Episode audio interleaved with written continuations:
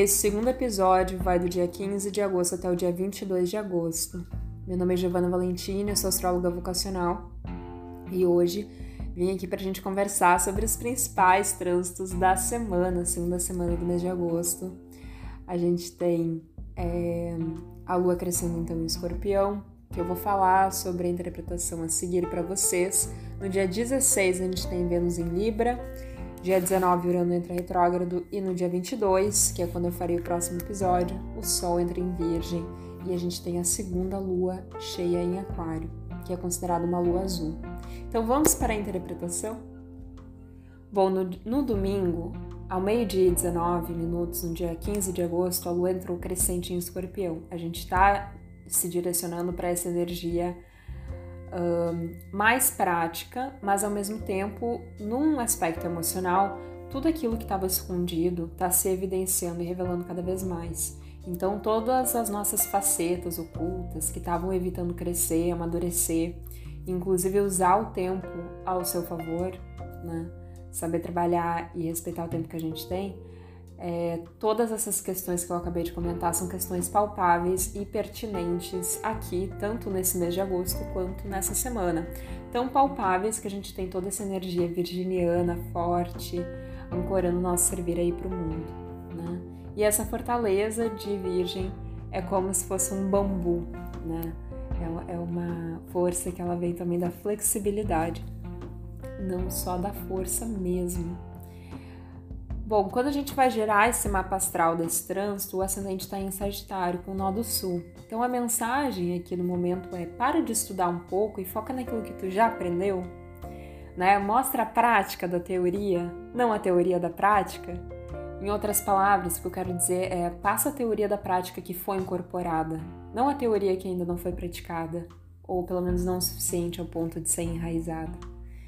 Então, essa fase de lua crescente forma uma quadratura com o Sol, como toda fase de lua crescente, e é uma energia que ela naturalmente quer romper, mas ela está em movimentação para que o novo se instaure.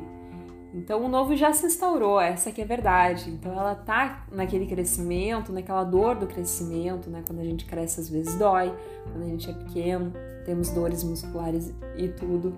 Né? E aqui com essa lua em escorpião são as dores emocionais. Então, às vezes, crescer dói mesmo, né?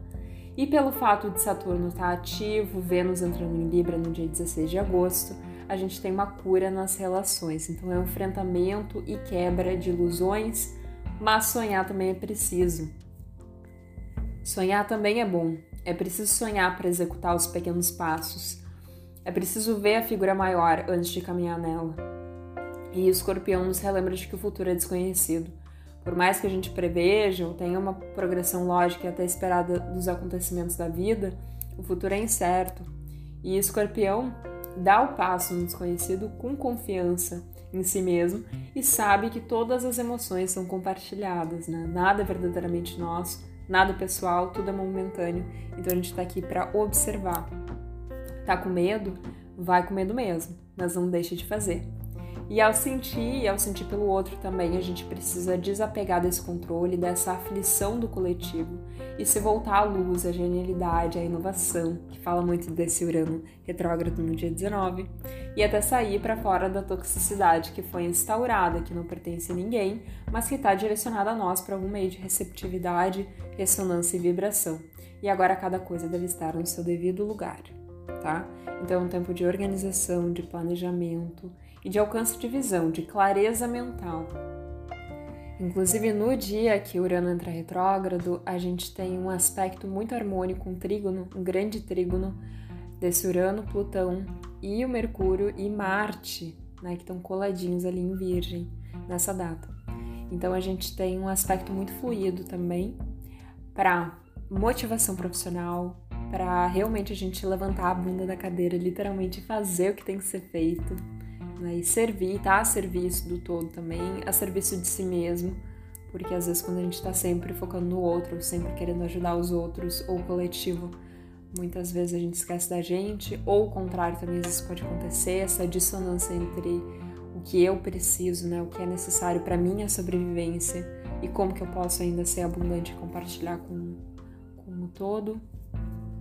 E também durante essa data ali, durante, entrando retrógrado, a gente tem é, Netuno numa oposição com Marte e Mercúrio, trazendo também ainda mais essa necessidade da gente trabalhar uh, nesses dois lados, né? Tanto do lado da fantasia, do amor incondicional, do amor puro, que simplesmente quer com que tudo esteja bem, que todos façam as pazes, ou que tudo volte a ser como era antes, versus essa energia de Marte, Mercúrio em Virgem, que fala assim, gente, eu tenho que focar no aqui no agora, né?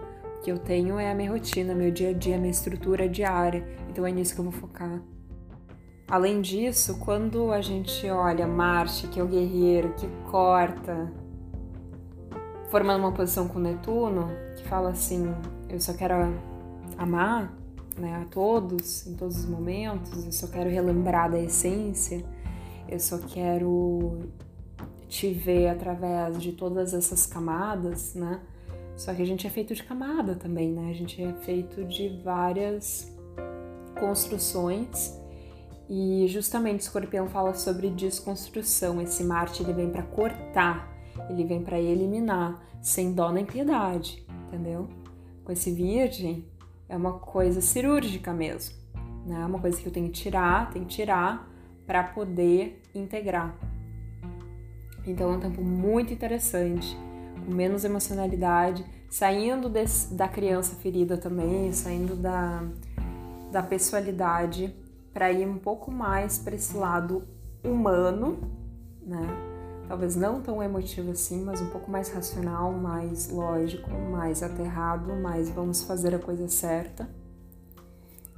E a mensagem espiritual do momento da semana é o seguinte: somos co-criadoras no aqui e no agora.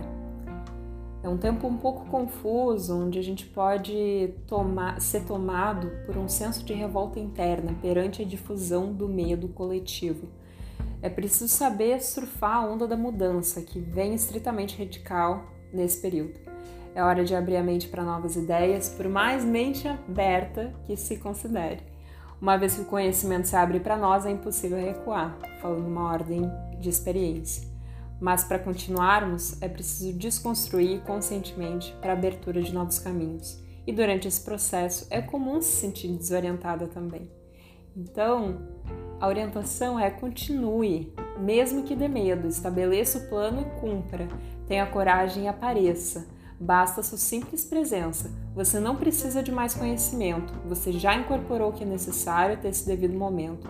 Embarque nessa aventura que é conhecer a si mesmo e soltar as amarras que você mesmo impôs, por medo do que os outros iriam pensar. Mas no plano divino não há erros, apenas aprendizados. E se você chegou até aqui e sabe que uma grande mudança está por vir, você acertou. Acontece que essa mudança não acontece a curto prazo, e sim durante um período longo de tempo. Desconstruções de um sistema patriarcal, a luta do embate do feminino por igualdade, a resistência perante as diferenças que são necessárias para que a união prevaleça, alinhados com cada passo dado no momento presente. São tempos sombrios sobre a luz e sombra de Plutão. Plutão tem o poder de detoxificação. Elimina tudo que está estagnado no caminho Venha lentamente, profundamente e visceralmente transforma a fundo, chegando nas raízes do submundo. Às vezes o corpo adoece para que essa limpeza naturalmente aconteça. Outra, outras basta um detox de alimentação simples que vai restaurar o seu senso de equilíbrio vital novamente e o seu sistema digestivo, que inclusive rege virgem. O importante é limpar, purificar, desapegar e deixar ir. E agora, se estruturar, colocar a mão na massa, e muita coragem para viver no momento e praticar essas lições continuamente. Quem masterizou isso entendeu tudo.